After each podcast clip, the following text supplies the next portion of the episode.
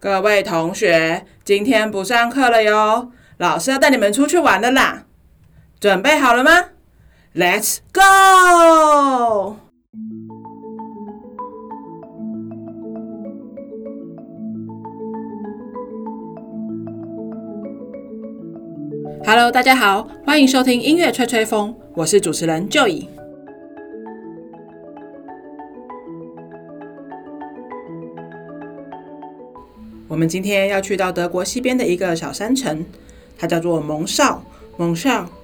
这个城镇也许对很多人来说相当的陌生，毕竟它不是个兴盛的旅游胜地，甚至没有火车可以抵达。除了搭乘公车以外，就只能依靠自行驾驶进入了。由于它位在三国的交界之处，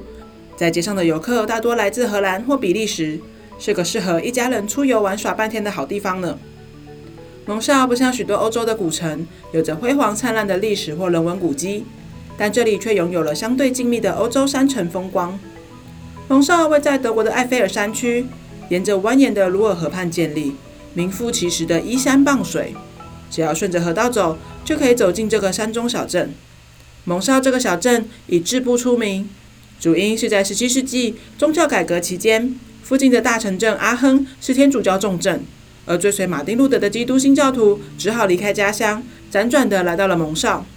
而流经此地的鲁尔河是软水，适合染布和布料清洗。于是来到此地的织布匠们就开始发展这项工业啦，这为当时的蒙绍带来了繁荣的经济呢。在城市中心的市集广场上，也有几座雕塑了织布、织布、染布和洗布场景的泉水台，可以一览当时人民的生活哦。而到了十八世纪，有一位四处游荡的布商来到了这里，娶了一位织布工厂的遗孀，于是接手了工厂的经营权。他发现西班牙的羊毛所编织出来的布料比当时的法国或是英国所织出来的更细致，于是这家工厂的订单从此源源不绝，甚至在当时聘用了多达四千位的员工呢。而这位布商当时所居住的房子，就是现在蒙绍出名的红屋。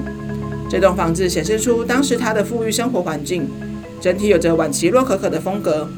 毕竟把辛苦赚来的钱用在豪华的住家，还有金光闪闪的家具是一定要的啦。红屋旁边就是鲁尔河，河上有一座鱼骨桥，它其实是一座基本的铁桥，在桥梁下悬挂了鱼骨吊饰。虽然不知道悬挂鱼骨的意义，但因为造型可爱，也成为许多人拍照打卡的地方呢。而蒙绍也是拥有德国有名的都铎式建筑的地方。这种都铎式建筑早年流行在英国都铎王朝期间，是仿照垂直式风格而建的。它的特色是半木造结构，屋顶高耸并且双面倾斜，又高又窄的窗户带有小型的方格玻璃窗。如果你爬到附近的小山上面回望，就可以看到家家户户的黑色砖瓦屋顶。冬天的时候还会铺上一层细细的白雪，黑白分明，相当好看呢。而因为当时来到蒙绍发展的人们大多属于马丁路德教派。于是蒙绍的教堂也大多属于新教教堂，有别于欧洲大城市的天主教堂，新教教堂的建筑风格朴质许多，而且教堂明亮新颖，住在里面也会让人更感觉放松呢。我自己很喜欢这种可以半天走完的欧洲小城，以前住在比利时的时候，就经常寻找这些可以当天来回的小城市，而蒙绍距离我居住的地方也不过是一个小时左右的车程，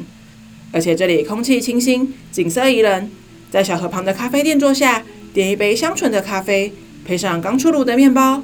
不需要大山大水，相当符合现代欧洲人的生活观。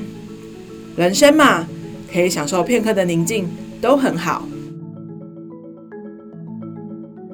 我们今天的节目就到这里告一个段落啦，希望你会喜欢。如果你喜欢我的节目，欢迎上脸书 Enjoy Studio 粉丝专业帮我按赞分享。也欢迎你把这个节目推荐给你身边喜欢音乐、喜欢旅游的朋友们，让我们一起来分享这个世界的美好。那我们就下礼拜再见啦，拜拜。